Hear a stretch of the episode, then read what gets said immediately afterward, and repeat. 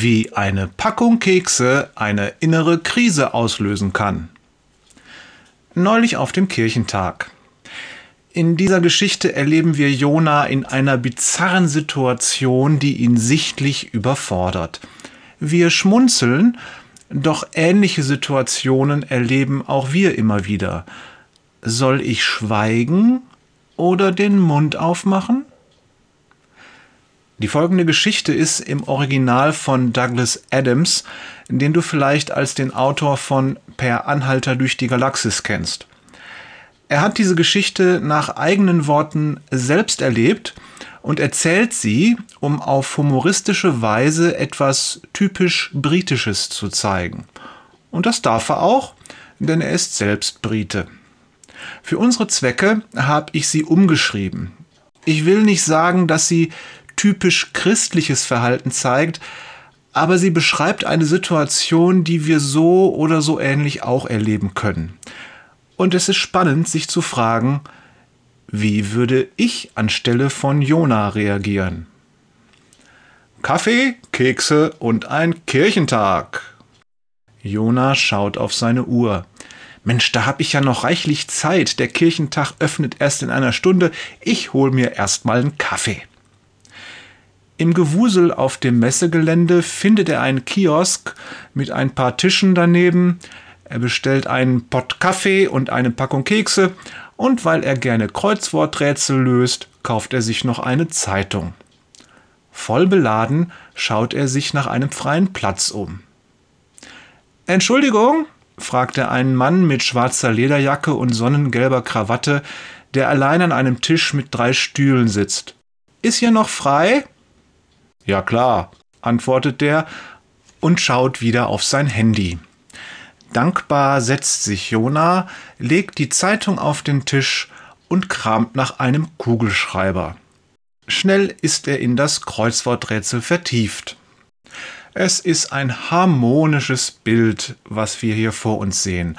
Ein Tisch in einer Nische, abgetrennt vom Lärm und Gewusel der umherströmenden Messebesucher, eine kleine Oase des Friedens und der Ruhe, daran zwei Männer, die schweigend und zufrieden Kaffee trinken und lesen. Niemals hätte Jona vermutet, was dann passiert. Er hat gerade einen besonders schwierigen Fluss mit fünf Buchstaben gefunden, da beugt sich der Mann an seinem Tisch nach vorn, greift sich die Kekspackung, reißt sie auf und nimmt sich einen Keks heraus. Jona spürt, dass ihm heiß und kalt zugleich wird.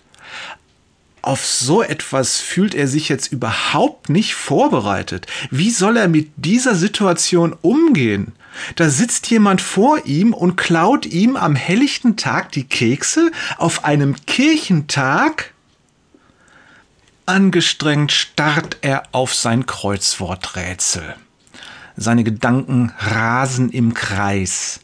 Er nimmt einen Schluck Kaffee. Auf das Rätsel kann er sich nicht mehr konzentrieren, also fängt er an, in der Zeitung zu blättern. Vielleicht findet er einen Hinweis.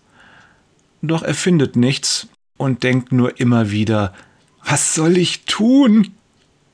Dann hat er eine Idee, gibt sich innerlich einen Ruck und tut es.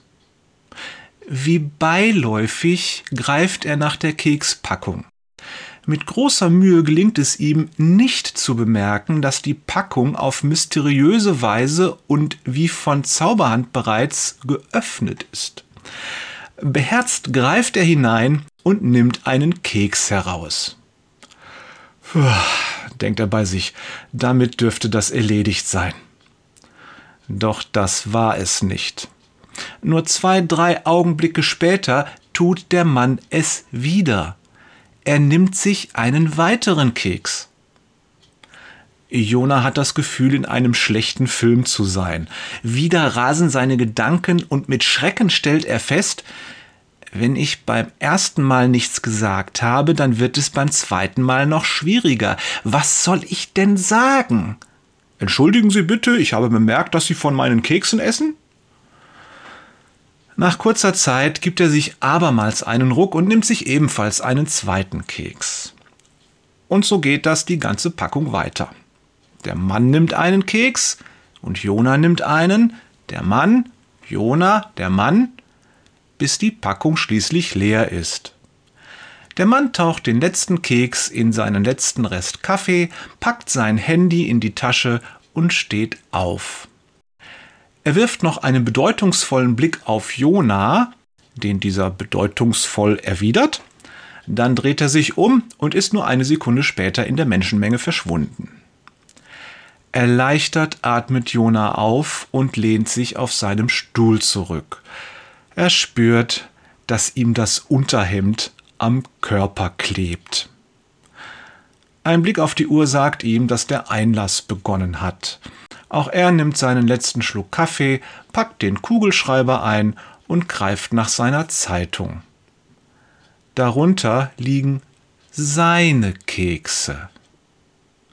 Siedend heiß wird Jona bewusst, dass jetzt irgendwo auf dieser Messe ein Mann herumläuft, der genau dieselbe Geschichte erlebt hat wie er. Nur dass er die Pointe nicht kennt. Liebe Grüße und ein gesegnetes Wochenende von Jörg, manchmal ist Schweigen nur Silber und Reden ist Gold, Peters und Thorsten, ich liebe auch die Kekse anderer Leute, Wader.